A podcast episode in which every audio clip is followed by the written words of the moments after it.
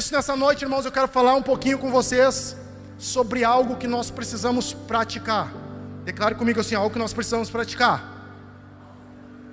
É, nós precisamos praticar. Irmãos, agora nós estamos chegando já no finaleira de ano, final de ano. Você já parou para pensar quantas pessoas você evangelizou nesse ano? Lembra que eu tinha falado sobre isso no, no final do ano passado? E eu não falei no decorrer de todo o ano? E agora nós, eu, eu parando, analisando quantas pessoas, eu gosto de anotar, eu gosto de anotar, irmãos, para quantas pessoas eu falo de Jesus. E eu já falei, o nosso púlpito, eles são as pessoas. O nosso púlpito não é esse lugar aqui. Isso aqui para mim é consequência daquilo que é feito lá. Isso aqui é só resultado, melhor dizendo, daquilo que está sendo feito lá. Senão, sabe o que vai acontecer, irmãos? Nós vamos, vamos criar uma igreja firmada em bons é, esboços. Sabe? Faz aquele esboço, faz aquela pregação. Nós vamos, nós vamos criar uma igreja com esse, com esse, com esse costume, com esse hábito de ter uma boa pregação apenas. Pastor, é ruim uma boa pregação? Não, não, não, não, não, não é isso que eu estou falando. Quanto melhor a pregação, melhor. Quanto melhor a pregação, melhor. Mas o que, eu quero dizer para vocês? Não adianta eu trazer aqui uma pregação para vocês pela qual não tem a vida, porque o que transforma é a vida de Deus. Se eu não tiver a vida de Deus, não vai haver transformação, irmãos. Aí nós vamos pregar, pregar, pregar, vamos falar, falar, falar, falar, vai ser como o sino, vai só fazer barulho. Mas isso não está no coração de Deus. Eu creio que o que está no coração de Deus é que nós venhamos a fazer a diferença. Mas para que nós venhamos a fazer a diferença, nós temos que pregar o Evangelho de Deus, nós temos que anunciar, nós temos que falar, nós temos que declarar as verdades celestiais. Aí, irmãos, vem aquela questão do milagre do novo nascimento. Esses dias eu falei um pouquinho, falei três tópicos lá na internet. Eu disse: eu tenho que parar por aqui, senão eu vou falar uma hora aqui, as pessoas não vão me aguentar. Eu falei sobre o milagre do novo nascimento, irmãos. Nós nascemos de novo, nós confessamos a Jesus, nós entregamos a nossa vida para Jesus e nós nos contentamos em entregar a nossa vida para Jesus. Isso é bom, é saudável. Isso é saudável, irmãos. Isso, sabe? Isso alegra o coração de Deus quando você vem e confessa Jesus. Mas, irmãos, vem a pergunta novamente. Durante esse ano, para quem você falou de Jesus? Para quem você testemunhou de Jesus? Para quem você falou do amor do Abba Pai? Para quantas pessoas você falou, se é que você falou para uma pessoa? Para quantas pessoas você testemunhou, se é que você conseguiu testemunhar? Para quantas pessoas eu falei, para quantas pessoas eu testemunhei, irmãos? Porque, irmãos, nós não temos nada a apresentar diante de Deus quando nós nos achegarmos diante de Deus. Estava falando ali para o pai, para o Jorge e a Silvia, eu falei, cara, o Glauber está correndo com Jesus. Um amigo meu mandou uma mensagem lá de Porto Alegre, o Paulo, lá o pastor Paulo César, ele falou: o, o Glauber já está correndo com Jesus lá, cara. Mano, ele, foi embora. E aí o que, que acontece? Agora ficou, ele deixou um abacaxi para nós aqui, irmãos. Deixou um abacaxi para nós descascar aqui, porque ele está correndo com Jesus. E nós? Nós agora temos que pagar um preço, nós temos que permanecer no Senhor nós temos que nos esforçar aqui para que nós possamos também fazer o que, irmãos? Correr com Jesus. Eu não estou falando aqui sobre uma vez salvo, sempre salvo, eu não estou falando nada sobre isso. Eu estou falando de nós permanecermos no Senhor, termos uma vida exemplar, para poder correr com Jesus junto com o Glauber lá que já está correndo hoje, irmãos. Está entendendo? Os teólogos vão falar, ah, está no seio de Abraão. Calma aí, cara. Estou te falando aqui, estou te trazendo para uma realidade de que tem feito a tua parte, tem te contentado. Eu vejo aqui algumas cadeiras onde tem famílias sentadas e reunidas. Irmãos, isso é precioso. Declare comigo assim: isso é precioso. Precioso, irmãos, não é apenas a nossa família ser conduzida ao céu, mas o grupo de pessoas pela qual nós convivemos. Sabe, irmãos, é, é o grupo de pessoas pela qual nós convivemos. Eu tenho falado aqui há sete anos fechando agora em novembro sete anos, eu tenho falado, cara, não te contenta com a salvação apenas da tua casa.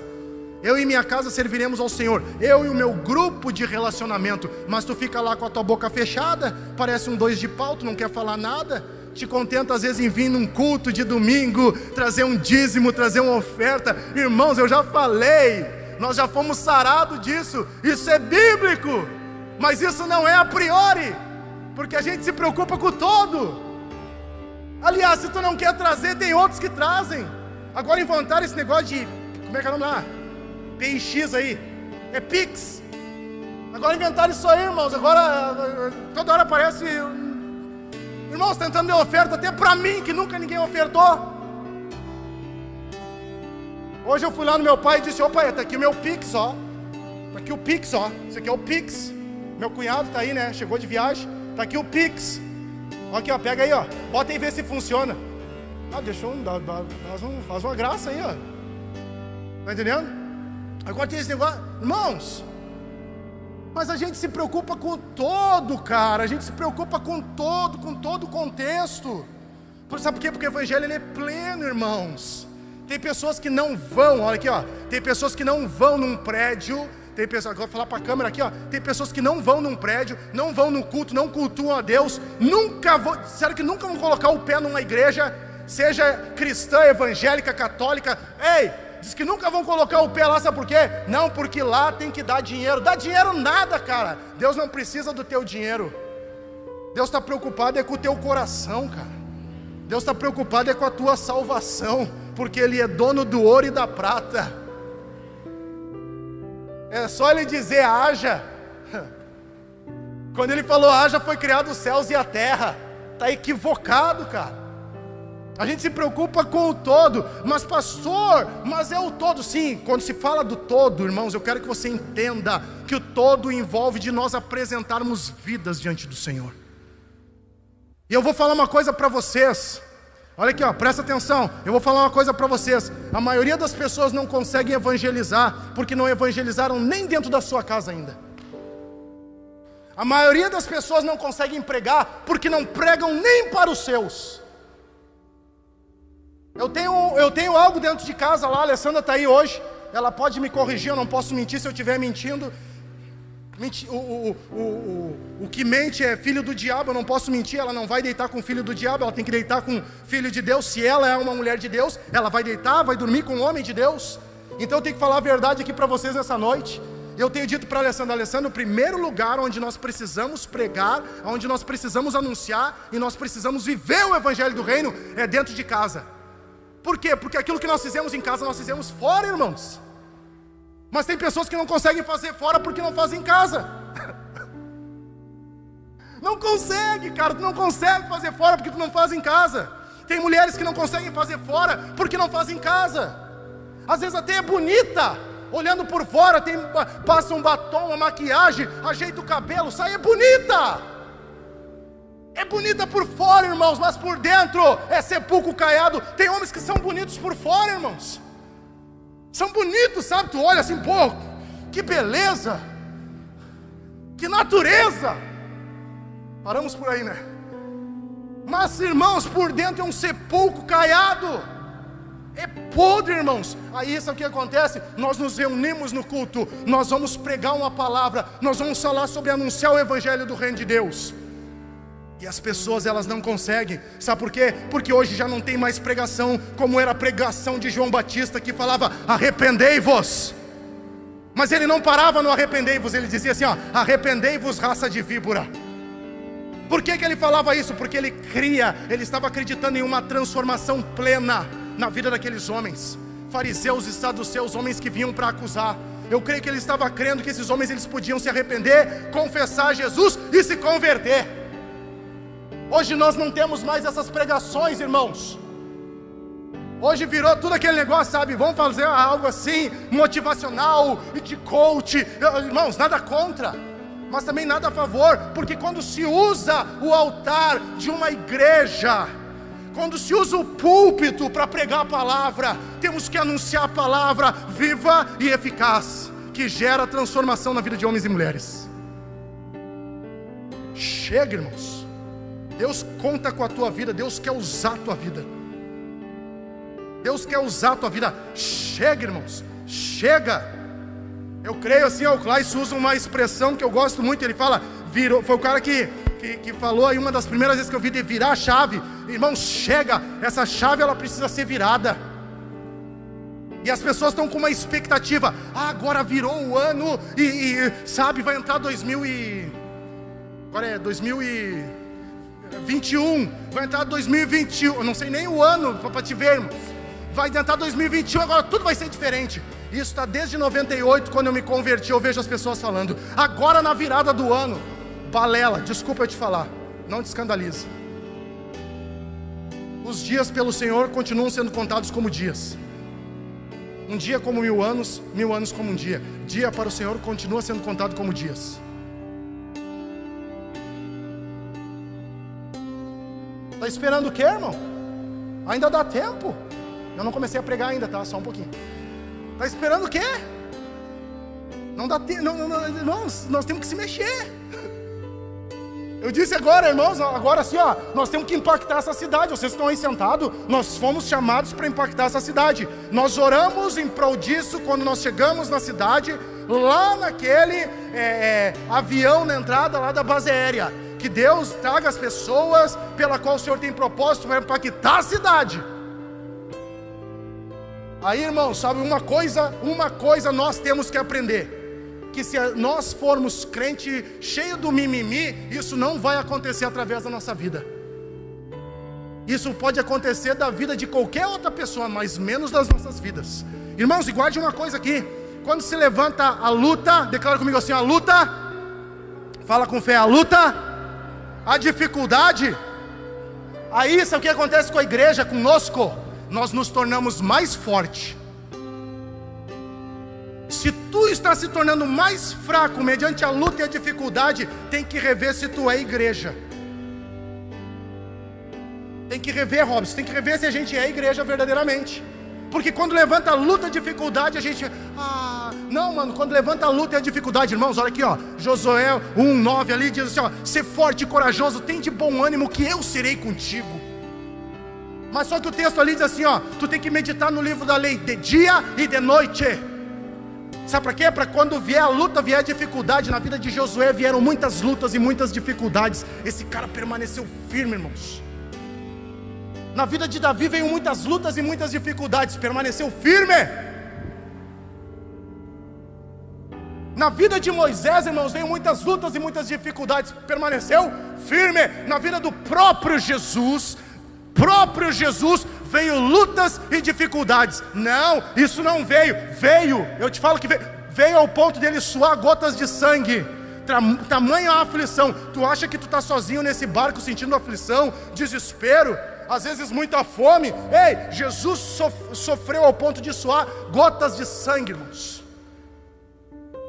Então, quando vem a luta, vem a dificuldade, é para que você se torne mais forte, cara. Olha só aqui, irmãos, ó. A gente entende aqui, ó. Eu estou vendo que Cristo entrou na nossa vida, a vida, de, a vida de Deus está agindo dentro de nós agora. Você crê nisso? Nós aceitamos Jesus, a vida de Deus ela está agindo dentro de cada um de nós agora. E a Bíblia lá em Apocalipse, capítulo 3, versículo 20, diz assim: ó, Eis que estou à porta e bato. Se alguém ouvir a minha voz e abrir a porta, entrarei e cearei com ele e ele comigo. O nosso Deus é um Deus educado. Você pode ver que nas outras religiões, às vezes é aquele negócio que vai, sabe, e arromba a porta. O nosso Deus é um Deus educado, irmãos. Eis que estou à porta e bato. Ele vai lá e bate na portinha do coração. Ó. Ei, e aí, meu filho, como é que tá? Tudo bem? Posso entrar? Se tu abre a porta do teu coração, sabe o que, a Bíblia diz? Ele vai entrar e vai cear, vai fazer morada dentro do teu coração. Primeiro passo, irmão, isso aqui, sabe, para nós que estamos aqui, é algo básico. Para tu que está visitando aqui, de repente tu tem que abrir a portinha do teu coração, deixar Jesus entrar, porque daí quando vier a luta, a dificuldade, a aflição, o que que tu vai fazer? Tu vai ter o Espírito Santo dentro de ti. Aí tu vai ter a paz dentro de ti, porque paz é relacionamento com Deus. Paz não é ter as coisas. Eu creio que a maioria de vocês, se não todos, já tiveram a experiência de adquirir coisas. E a partir do momento que nós adquirimos coisas, nós achamos: Uau! Deu três dias, tu já está decepcionado com a coisa que tu comprou. Deu três dias, tu já está decepcionado e aí tu já perde a paz, porque essa não é a verdadeira paz. A genuína, a verdadeira paz é aquela que nos leva a ter relacionamento correto com Deus. Mas o nosso Deus é um Deus educado. Você se torna filho de Deus a partir do momento que você confessa. Olha só, irmãos, nós não falamos mais de Jesus porque nós não sabemos, nós não sabemos como falar sobre isso. Deixa salvo isso aí depois para os caras pegar lá e copiar e colar. Nós não sabemos mais como anunciar as verdades celestiais, irmãos. Por quê? Porque nós não nos posicionamos como filho de Deus. Mas irmãos, quando a gente lê a Bíblia, agora você faz a sua parte, a parte de quê? Agora você faz parte de quê? Da verdadeira família de Deus, cara. Quantos de vocês aqui têm uma família? Mas a partir do momento que tu aceita Jesus, a tua família ela aumenta, irmão. Olha aí, dá uma olhada, tu não fala nada, tu só olha para quem está perto de ti aí, olha aí. Irmãos, às vezes a gente nunca parou para pensar que nós somos a família da fé. Tem a tua família de sangue, sabe? Aqueles que estão lá contigo, na boa, na ruim. Mas aqui tem a família da fé, os caras que estão orando intercedendo por ti. Aqui tem a família da fé. Irmãos, o meu telefone não parou de tocar por três, quatro dias de pessoas preocupadas com os irmãos que estavam enfermos.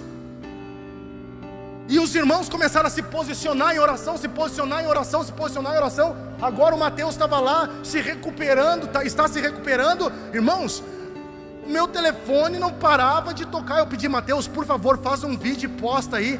Faz um vídeo, me envia para me botar lá na família Agape, porque não param de me fazer perguntas sobre a tua pessoa. Eu vejo essa preocupação da família da fé. Está me entendendo, irmãos? Essa é uma preocupação, porque agora nós aceitamos Jesus, nós temos uma família. Aí, irmãos, vem aquela questão. O texto diz assim: ó, contudo, os que o receberam, aos que creram no seu nome. Irmãos, de repente tu está sentado aqui nesse ambiente e tu não creu no nome de Jesus ainda. Tu não confessou Jesus ainda. De repente tu não, não aceitou Jesus no teu coração ainda. As lutas elas se levantam, irmãos. O mundo espiritual ele é mais real do que o físico, viu? Declare comigo assim: o mundo espiritual é mais real do que o físico. Se o mundo espiritual é mais real do que o físico, irmãos, tu tem que ter um entendimento. Existem anjos de Deus cuidando da sua vida. Amém? Mas também existem demônios tentando lançar setas na tua mente. Só que eu já falei aqui para vocês, o pessoal que vem na terça-feira sabe. Um terço dos dos anjos caíram e se levantaram contra Deus. Ah, esses demônios, agora que luta, os demônios estão se levantando contra mim. Mas ainda tem, irmãos. Tem ainda. Tem ainda uma boa parte, uma boa parte, mais que o dobro, para lutar por nós nos ambientes celestiais. Mas como que eu vou ser blindado disso tudo? Eu preciso confessar Jesus, entregar minha vida a Jesus. Eu preciso confessar Jesus entender que a partir de agora eu não vivo um, uma religião, mas eu vivo o cristianismo. Cristo em mim é a esperança da glória. Sabe quem que blinda a minha casa? É o Espírito Santo, é Deus Pai, Deus Filho, Deus Espírito Santo, irmãos. Sabe quem é que cuida da minha casa? É Deus Pai, Deus Filho, Deus Espírito Santo que ministra conosco. Cada um deles tem a sua função. Deus Pai, o Pai, Deus, o Filho, o advogado, o Espírito Santo habita dentro de mim. Mas se eu não confesso Jesus, irmãos, se eu fico atrelado e apegado às coisas do passado, a tradição do pai e da mãe, a tradição dos avós, a minha avó, a minha avó era, era, era, era de religião. Ah, não, vou guardar a tradição da minha avó. Não, eu tenho entendimento bíblico hoje. Eu li a Bíblia. Eu estou lendo a Bíblia. O que trouxe transformação na vida da minha família, dos meus familiares, foi a Bíblia. Quando a minha avó morreu, ei, minha avó morreu. Sabe o que aconteceu, irmãos? Eles fizeram lá o, a divisão de todas as coisas lá. Os, os, meus tios, mãe do meu pai, quando ela morreu. Eu vi a, a história que meu pai ficou com duas coisas. Ele ficou com, com um cinzeiro, que era uma casinha de cinzeiro de, de, de, de fumar. E ele ficou, sabe com o que mais, irmãos? O que sobrou? Sobrou uma Bíblia sobrou uma Bíblia. Aí sabe o que acontece, irmãos? Aí ele estava envolvido, e tem uns que estão brincando aqui com a questão do alcoolismo, e eu tenho lidado com pessoas que estão envolvidas com isso, estão morrendo, estão morrendo. Sabe, para quem fica no banco não entende o que eu falo, mas para quem sai às vezes e vai lidar com as pessoas que estão com essas dificuldades, sabe o que eu estou falando. Pessoas estão morrendo, os lares estão sendo destruídos. Os lares estão sendo destruídos, irmãos. Porque as, as pessoas estão se entregando aos vícios. Aí sabe o que aconteceu quando a minha avó morreu? Ele ficou com a Bíblia e com o cinzeiro. Aí quando ele estava lá envolvido com alcoolismo até o último, a minha mãe foi lá e pegou e fez, sabe o que? Eu estou contando aqui, testemunhando para vocês, porque eu creio, eu creio que o testemunho, o, te, o, testemunho muito pode, irmãos. Sabe o que, que a minha mãe fez? Ela aguentou por alguns anos, quantos anos? Lembra? Doze anos ela aguentou. Sabe o que, que é? Irmãos, de repente tu não sabe o que eu estou te falando, mas era assim, ó. Às vezes eu vi o meu pai ali na rua Coronel Valença, número 104. Eu passei lá essa semana com a Alessandra. Eu vi o meu pai assim, irmãos. Tentando levantar, irmãos. Eu era pequeno, eu lembro disso. Eu vi o meu pai, a minha mãe ia lá e pegava ele. Uma vez, sabe o que, que eu vi, irmãos? Sabe o que, que eu vi uma vez? Eu vi a minha mãe com uma faca em cima do meu pai. Meu pai chegou tão alcoolizado que ela deitou, em, ela, ela sentou aqui em cima dele, pegou uma faca e disse: é, é, Eu não aguento mais. Sabe, irmãos, ela disse: Não aguento mais. Eu era pequeno, fiquei olhando aquela cena, assustado, irmãos. E aí ela pegou o meu pai, foi lá e, e levou para um tio meu, o tio Nelson. E ela disse assim: Ó, tá aqui, ó, é, Nelson. Eu sempre amei ele, eu sempre tentei cuidar dele, mas agora não dá mais. Eu estou te entregando ele aqui, Nelson. Eu estou te entregando, sabe por quê? Por causa que não tem mais condição. E aí caiu a ficha do meu pai, porque tinha eu, acho que tinha tu, né, Letieri? Tinha Letieri já, não me lembro? Já tinha leite? Tinha Letieri? Era bebezinho. E o que que acontece, irmãos? O que que acontece? Caiu a ficha dele, ele disse: Não, eu vou eu me posicionar agora. Minha mãe já tinha feito tudo que era mandinga para ele. Era feito, tinha tudo que era mandinga, irmãos. Foi em tudo que é lugar fez tudo que era mandinga. E o meu pai disse assim: Não, eu vou me internar lá no. no lá no universitário. Tem um negócio lá para o colo, tá lá, vou me, vou me, vou me, vou me internar lá para ver se eu consigo me recuperar. E ele, cheio de expectativa no coração, queria se recuperar porque ia se internar. Eu nunca mais me esqueço. Ele não tinha nem roupa direita, esse nego velho não tinha. Não tinha, irmãos. Eu acho que ele levou, tu levou alguma roupa do correio, se eu não me engano. Alguma coisa assim. Não tinha nem roupa, irmãos. Não tinha. Levou algumas roupas de trabalho dele lá, se eu não me engano, e foi lá, se internou lá. Mas uma coisa eu não me esqueço. Quando ele foi arrumar ali aquela sacolinha dele, bem pequenininha, uma coisa ele disse assim: ah, tem uma Bíblia aqui que é do tempo da mãe. Eu vou levar essa Bíblia. Ele entrou lá naquele, naquele local na universidade. Olha só, e ele, e ele abriu a Bíblia, coisa que ele nunca tinha feito. Ele começou a ler a Bíblia, irmãos. Ele confessou Jesus, ele entendeu que lá estava a resposta para todos os problemas dele. Consequentemente, ele saiu de lá e ele procurou uma igreja. Se eu não me engano, foi a Assembleia de Deus ali da Venâncio Aires. E ele começou a ir na igreja, ele começou a congregar, irmãos. E ali virou a chave, Cláudio, de toda a nossa família. Tanto é que eu estou aqui hoje. Irmãos, é uma questão de posicionamento. Só que às vezes nós estamos dentro do prédio, mas nós não nos posicionamos como filhos de Deus, irmãos. É uma questão de posicionamento. Eu não estou falando de uma questão de perfeição, eu estou falando de uma questão de posicionamento, irmãos. Por isso que eu estou falando aqui sobre o que? Sobre o milagre do novo nascimento. Porque quando você nasce de novo, sabe o que acontece, meus irmãos? Deus perdoa os seus pecados. Ah, mas eu não vou lá na igreja porque eu estou cheio de pecado. Eu não vou mais ir na igreja porque eu estou todo errado. Ei, confessa Jesus, eu estou te falando de Bíblia. O Senhor, Ele perdoa todos os seus pecados e a sua dívida é cancelada. Olha que loucura, irmãos. Tu precisa consertar o teu passado? Precisa. Tu precisa ir lá e pagar as tuas contas? Precisa. Mas a dívida de pecado, ela foi cancelada, irmãos pois ele nos resgatou do domínio das trevas e nos transportou para o reino do seu Filho amado, em quem temos a redenção. Aí tem uma vírgula, diz assim: ó, a saber, vírgula, o perdão dos pecados. Colossenses capítulo 1, versículo de número 13.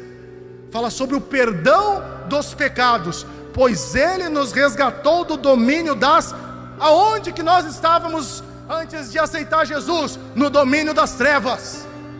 Você não pode entrar aqui nesse ambiente, você não pode me assistir, você não pode me escutar e continuar sobre o domínio das trevas, porque há poder no nome de Jesus. Não pode, não pode, Clayson. Não pode as pessoas te escutarem e continuarem sobre o domínio das trevas, porque há poder no nome de Jesus e nós fomos chamados para saquear o inferno, irmãos. Eu tenho falado para muitos homens e mulheres: dom parado atrofia. Declara comigo assim: ó, dom parado. Declara com fé: dom parado atrofia. Então, ó, se cuida para você não ficar atrofiado. Irmãos, eu parei por muito tempo, irmãos, com a questão de ministrar, de cantar. Muito tempo. Até eu escutar aquele irmão lá, lá de São Paulo, lá, quando vocês mandaram o link lá, ele falou dom parado atrofia. Eu disse, dom parado atrofia. Por quê? Porque eu estou atrofiado, não consigo mais fazer isso. Eu não consigo mais pegar o violão e tocar. Eu não consigo mais pegar um, um microfone aqui e cantar. Aí vem a questão: o que, que você está fazendo com o dom pela qual Deus te deu? Ah, não, estou esperando uma oportunidade. Que oportunidade estou esperando, meu irmão? Vai ser com a tua família, vai ser com o órfão, com o necessitado. Vamos lá, igreja. Desperta tu que está dormindo aí. Ah, não, estou esperando o pastor me dar uma direção. Eu não vou te dar direção, irmão. Ah, vai lá. Não dá, irmãos, às vezes não dá. Eu estou aqui pastoreando.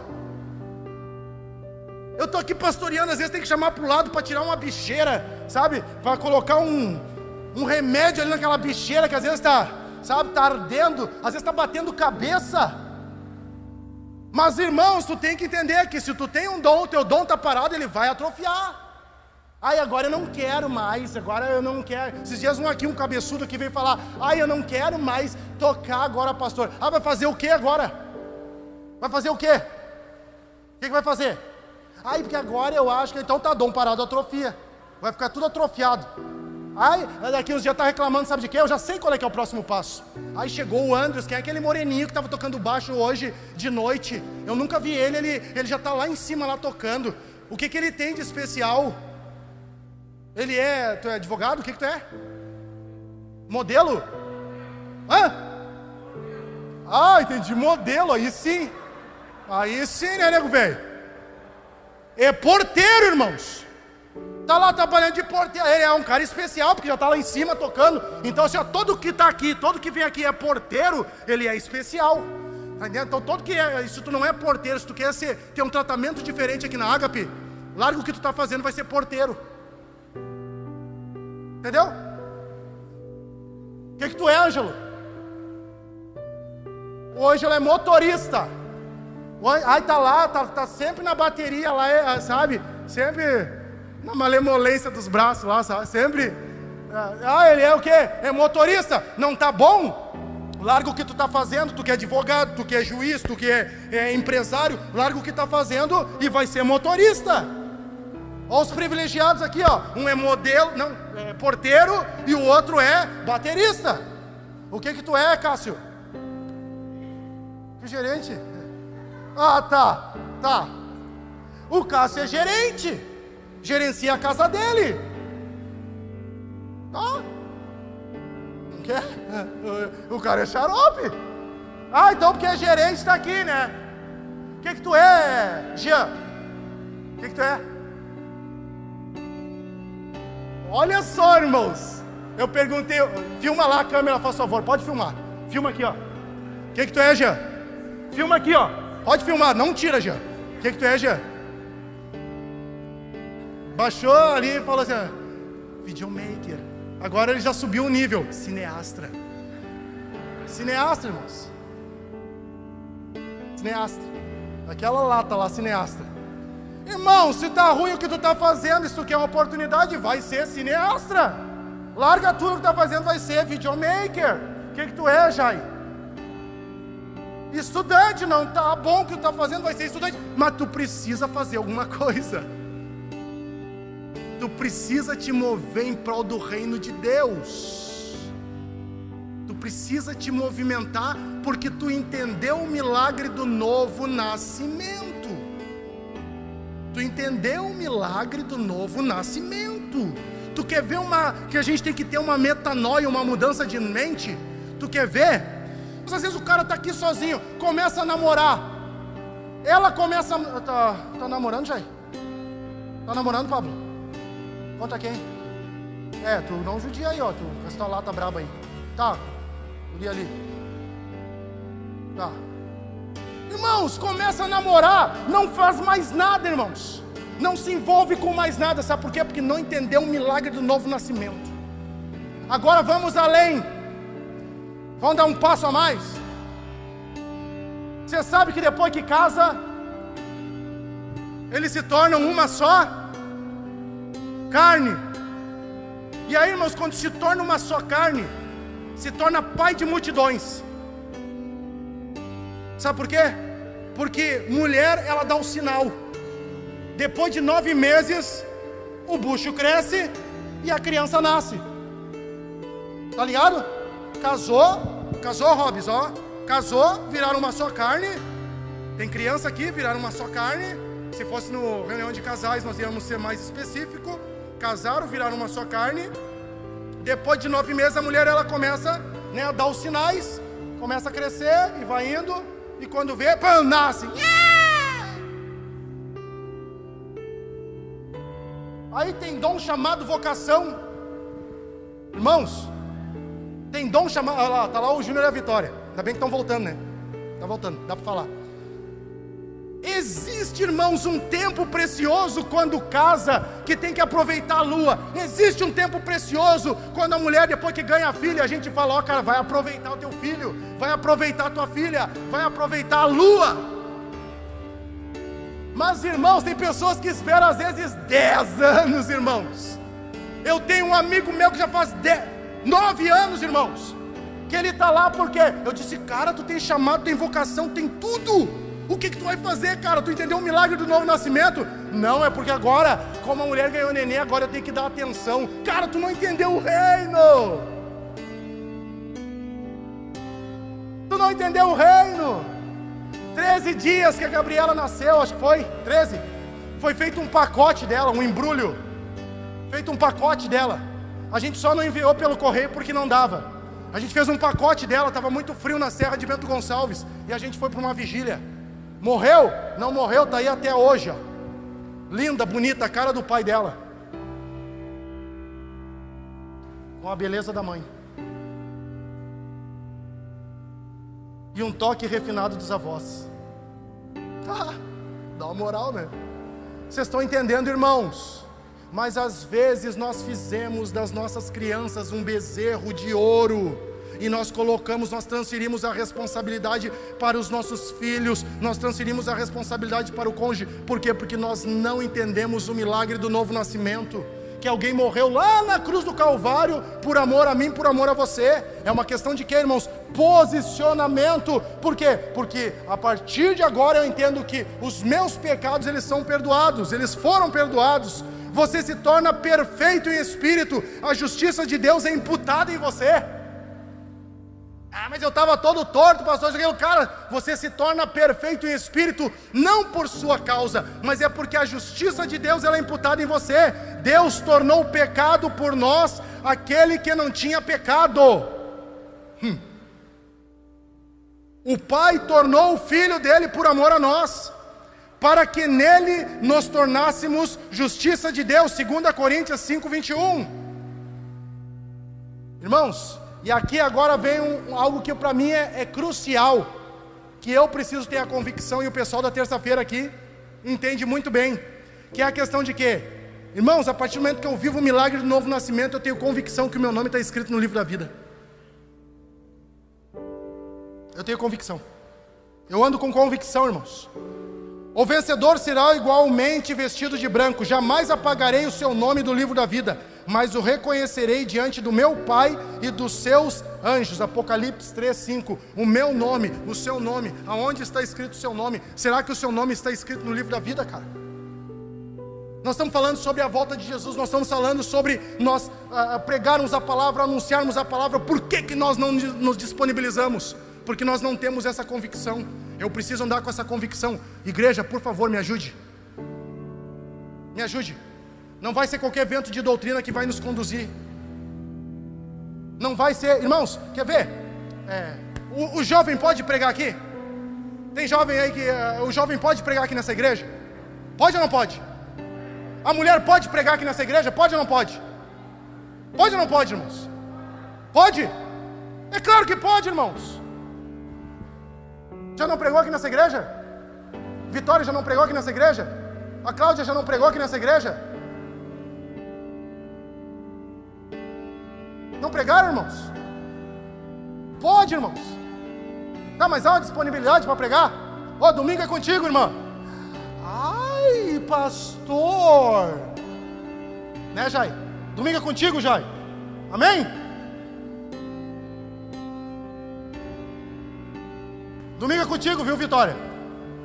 Carrião. Domingo é contigo aqui, ó. Pastor, lê a Bíblia. Domingo contigo aí, Cláudio. Certo? É. Irmão, vamos para cima, irmãos. Sabe por quê? Porque a gente tem convicção do milagre do novo nascimento, irmãos. O jovem pode pregar, as crianças elas já pregaram aqui. Eu já vi aquele Arthur, já vi ele aqui com a mãe dele aqui, irmãos, o que, ele está fazendo? Está ministrando, pregando para as crianças. Estavam aqui na função aqui, irmãos. O que, que precisa fazer? Precisa disponibilizar o teu coração, entender o milagre do novo nascimento. Declare comigo assim, ó, entender o milagre do novo nascimento. Mas o teu nome precisa estar escrito no livro da vida. Às vezes tu não tem nem convicção de salvação e quer pegar o microfone e quer pregar. Ei, ei, vigia, varão. Vigia. Vigia, varoa. Ah, tá, pastor, vamos mais adiante um pouquinho aqui, já estou finalizando. Você ganhou uma nova natureza, portanto, se alguém está em Cristo, é nova criatura. As coisas antigas já passaram, eis que se surgiram coisas novas. Irmãos, você aceitou Jesus, confessou Jesus, confessou, confessou Jesus, você ganhou uma nova natureza, irmãos. Tem que crer nisso. Tu anda com a velha natureza ainda. Mas como assim, pastor? Claro, se tu anda com as práticas do passado é porque não houve uma mudança. Ah, no passado eu queria me separar, quer separar ainda? Confessou Jesus hoje aqui? Hey, alinha a tua vida, precisa casar, casa. Eu nunca fiz tanto casamento, agora tem casamento toda hora. Ah, pastor, quero casar para alinhar minha vida. E casamento, irmãos, eu já falei, eu não faço casamento para quem quer ter acasalamento. Só por relação sexual, relacionamento sexual, nem me convida que eu não vou e não faço. Vamos fazer casamento se há propósito de Deus nesse negócio aí. Porque hoje agora eu aprendi, né? Que agora tem o, os caras que fazem a cerimônia de casamento, eles cobram de 5, 10, 15, 20 mil reais. E ele só lê um texto e entrega, tira as alianças. Teve um que eu falei aqui agora esses dias. É que eu, ah, o Pablo. O Pablo, teu casamento, já falei, 10 mil reais. Se quiser, com a bênção do alto. Senão tu pega o cerimonialista que cobra 20. 0,800. Feito. Continua com o mesmo coração, 0,800. Tu entende, irmãos? Agora está assim. Cerimonialista que escutar isso aí vai querer me matar. Mas o que, eu tenho falado para as pessoas? O Luan agora veio aqui e falou, acho que ele disse, né? Que eu vou ter que fazer. Você vai fazer o casamento aí. Vou fazer o casamento, mas antes eu quero saber por que, que eu vou fazer o casamento. Tu enxerga que eu sou homem de Deus? Tu enxerga a minha família como referência para a tua família? Tu acha que eu sou uma referência de homem de Deus para estar tá abençoando teu casamento? Caso contrário, por que, que tu vai me convidar? Convida um cerimonialista que vai lá ler uns textos bonitos, que tem agora, né? Os textos bonitos que eles vão lá e leem. Aprendi agora esses dias isso aí, irmãos. Lê os textos bonitos e depois vai lá e te entrega as alianças. Dá um beijo nela, casados. Deu, acabou. Não, agora quando quer algo com a bênção de Deus, com a bênção de Deus, entendendo princípios e valores do reino, é diferente, irmãos. Não é essa bagunça que está agora. Por isso que estão casando, deu seis meses, querem separar e ir embora. Estão casando, deu três meses, já não querem mais ficar junto, já não aguenta mais nem olhar um para o rosto do outro. E quando se casa, a gente entende biblicamente falando, porque tu convidou um pastor, que é até que a morte separe. Ah, pastor, mas eu tô. É até que a morte o separe. Ah, não, porque eu vou me separar e agora eu vou casar de novo. Vai nessa força aí que o Senhor não é contigo. Agora tu tem entendimento. Ah, mas é porque eu fiz lá no passado, não tinha entendimento, agora tu tem entendimento. Alinha a tua vida, lê a palavra, vai para a palavra, seja ministrado pela palavra de Deus. Por quê? Porque agora nós temos uma nova natureza. Portanto, se alguém está em Cristo, é nova criatura. As coisas antigas já passaram, eis que surgiram coisas novas. Você recebeu, olha só, irmãos, você recebeu de graça o direito de viver eternamente com Deus. Tu não pagou nada por isso. Nós temos que fazer alguma coisa porque nós não pagamos nada por isso, irmãos. Nós não pagamos nada por isso. Foi de graça, irmãos. Então nós temos que fazer alguma coisa. Quem crê no Filho de Deus tem a vida eterna. João 3,36. Abre aí. Abre aí a tua Bíblia. João 3,36. Pede ajuda para a mãe e para o pai aí. João 3,36. Diz o que? Quem crê no Filho tem a vida eterna. Já quem rejeita o Filho não verá a vida, mas, irá, mas a ira de Deus permanece sobre ele. Irmãos, quem crê, olha só, quem crê no Filho tem a vida eterna. Irmãos, isso nós recebemos de graça. A vida eterna nós recebemos de graça, irmãos, nós recebemos de graça. E há uma parte que foi feita pelo Senhor lá na cruz, e uma parte que nós precisamos fazer se nós recebemos algo de graça. Nós recebemos de graça, vamos compartilhar essa graça que foi derramada sobre nós. O pessoal que vem aqui para Santa Maria, que vem aqui para estudar, gente, por favor, nos ajudem. O pessoal que vem para Santa Maria para estu estudar, por favor, revoluciona lá a universidade. Fechou cinco anos, já não estão mais aqui. Ah, mas porque vão falar? Fale o que quiser de vocês. Fale o que quiser de vocês, mas façam a parte de vocês com entendimento. Daqui a cinco anos eles não vão mais ver vocês, mas algo vai ser marcado lá, sabe? por duas irmãs que eram gêmeas e passaram lá na universidade e marcaram, revolucionaram a universidade. Sabe, chacoalharam com aquela faculdade. Mas, ah, não, mas a gente entra lá e. Ah, não, é por causa que eu não quero me expor. Não quer se expor. Cara, tu não vai conseguir viver o evangelho do reino de Deus. Tu vai te contentar apenas com a salvação. E se, aquele que se contenta com a, apenas com a salvação, se contenta com algo pequeno. Seria lindo nós fazermos uma festa aqui, Robson, nós vamos fazer uma festa que vão juntar o povo que, que confessou Jesus através da tua vida. E aí tu diz, pastor, não vai dar. Daí eu vou perguntar, por que, que não vai dar, Robson? Não falou de Jesus para ninguém. Não, esse lugar aqui, esse espaço físico da Ágape, ele é muito pequeno. Seria, sabe, irmãos, vai ser lindo. Eu falar, o Diego dizia assim, ó, pastor, para reunir o pessoal que eu falei de Jesus, nós vamos ter que alugar aqui a Baixada Melancólica do Internacional Estádio aqui, ó para juntar o pessoal que eu falei de Jesus aqui em Santa Maria. Mas nós precisamos fazer alguma coisa, irmãos. Charles Finney, John Wesley. Vamos trazer mais para mais agora? O Billy Graham. Irmãos, esses homens eles foram homens simples, mas eles tinham disponibilidade no seu coração. E todo aquele que tem disponibilidade no seu coração, irmãos, eu falo para vocês, Deus usa. Deus faz através da vida desse homem. Só eu preciso fazer o que? Eu preciso me dispor, irmãos. Você foi selado com o Espírito Santo e agora você pertence a Deus para sempre. Ah, eu não acredito nisso. Leia a Bíblia.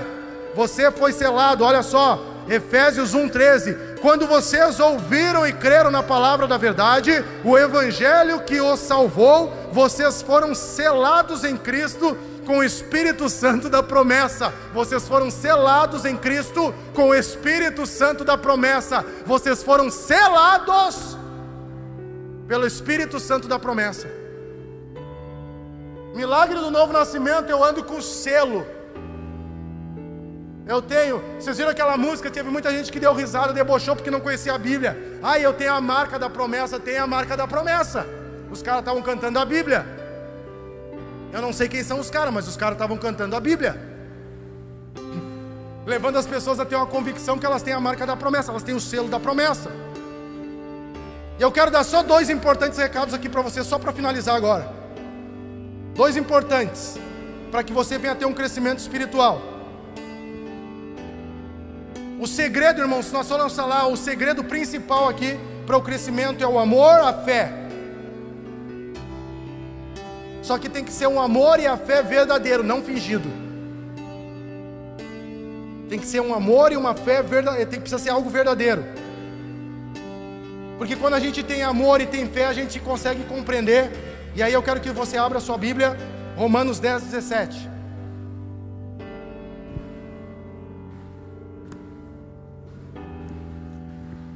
Romanos 10, 17.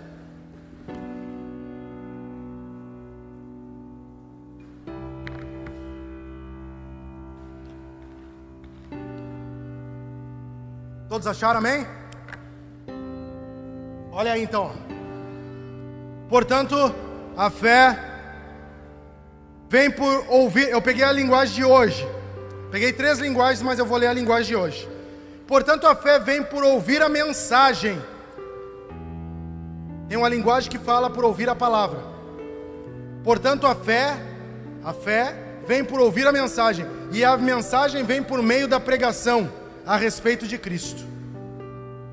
Olha a importância de nós falarmos, de nós anunciarmos. Portanto, a fé vem por ouvirmos a mensagem. A partir do momento que você escuta a mensagem, é gerado fé no teu coração. E a mensagem vem por meio da pregação a respeito de Cristo. O que é a pregação? É nós anunciarmos a Jesus. É nós professarmos sobre Jesus. Esse é o anúncio da mensagem. Então, a primeira coisa aqui, um, algo prático, dois é, é, segredos práticos. A primeira é nós ouvirmos a palavra. Aí vem uma pergunta: quanto você tem ouvido da palavra durante o seu dia?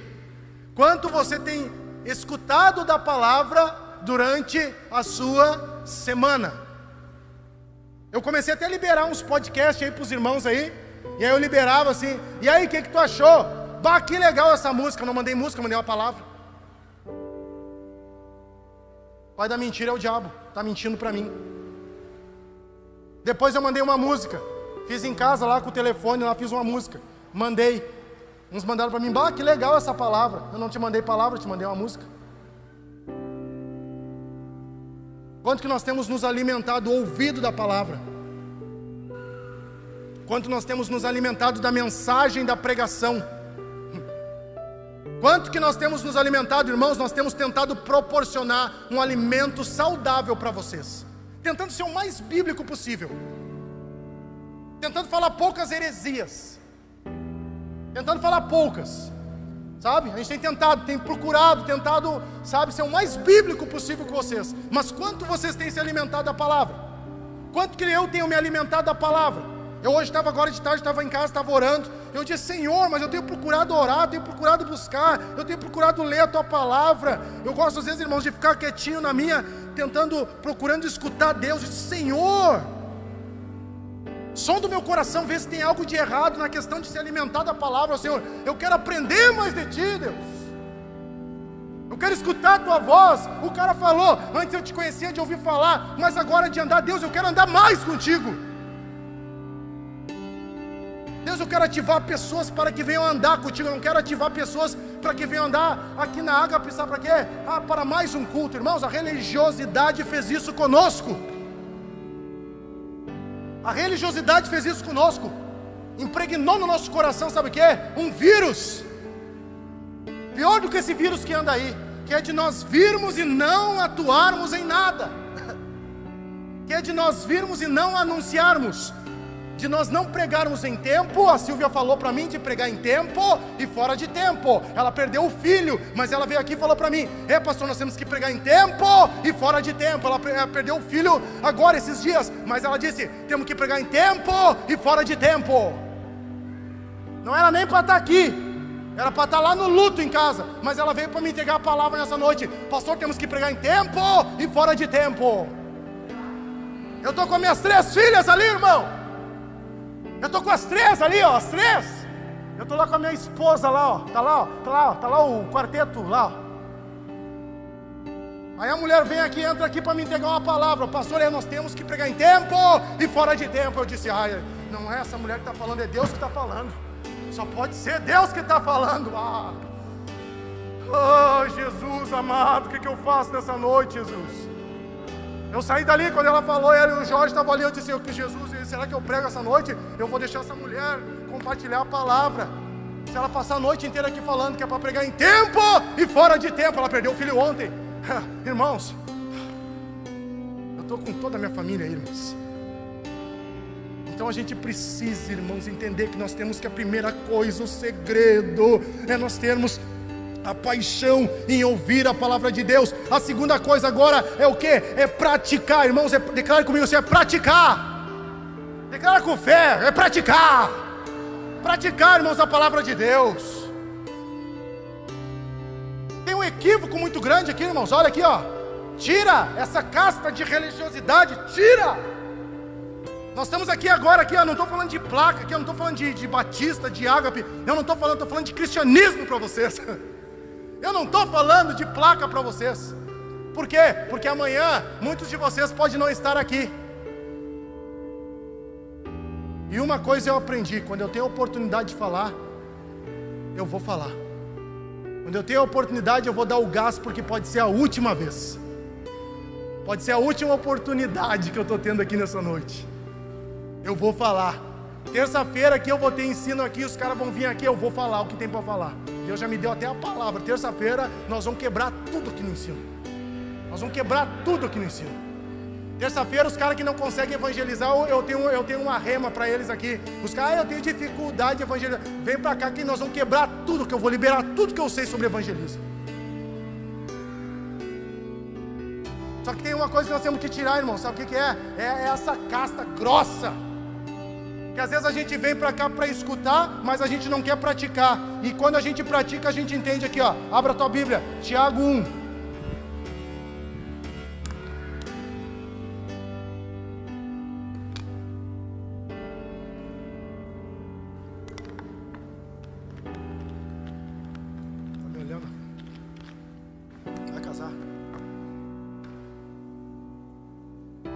Tiago 1, 22. A Bíblia diz assim, irmãos, ó. Eu falei sobre ouvir a palavra, agora estou falando sobre praticar a palavra. Então, não apenas ouvintes, mas praticantes. Sejam praticantes da palavra e não, se, não apenas ouvintes. Aí tem uma vírgula aqui na NVI, diz assim, ó. Enganando vocês mesmos. Aquele que só ouve e não pratica, Marcelo, ele está se enganando a si mesmo. O tempo é importante, irmãos. Você tem que valorizar o seu tempo. Já parou para pensar que é uma falta de inteligência para não usar outra palavra de você estar tá escutando algo e não praticando? Quando tu está escutando algo e não está praticando, está perdendo tempo. Está lançando teu tempo fora. Então tu tem que escutar as coisas e praticar. Tá, mas eu, eu vou um pouquinho mais além aqui. Eu vou lendo uma linguagem de hoje. Olha só. Não se enganem, não sejam apenas ouvintes dessa mensagem, mas apoiam em prática. Olha só, irmãos.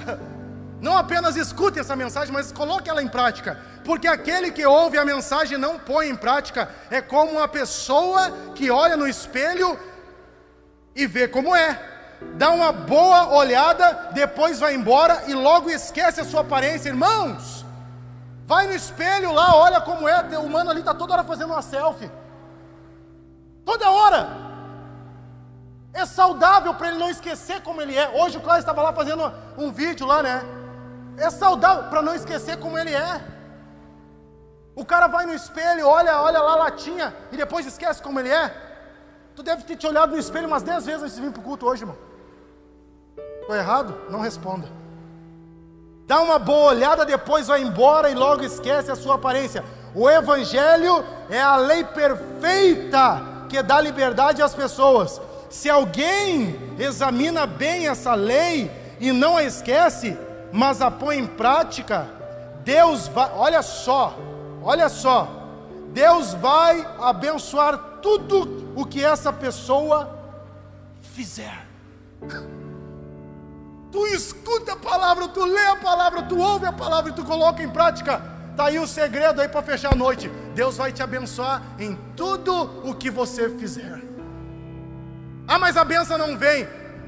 A resposta está aqui. De repente tu está só escutando e não está colocando em prática. Sabe o que, que se torna? Uma utopia. Não é uma realidade, cara. E nós fomos chamados para viver uma realidade. Nós estamos aqui, irmãos, reunidos nessa noite para viver uma realidade. Qual é que é a realidade? O milagre do novo nascimento. Eu aceitei Jesus, vocês sabem, numa rua, ninguém me levou a fazer uma oração, eu confessei Jesus, irmãos. Só que a partir do momento que eu confessei Jesus, eu disse sim para o cristianismo. O problema é que às vezes a gente diz sim para Jesus num culto de domingo e se esquece que tem que viver o que está na palavra. Não sejamos apenas ouvintes, mas sim praticantes. Amém? Você entendeu? Você entendeu? Se coloque de pé, quero orar pela tua vida.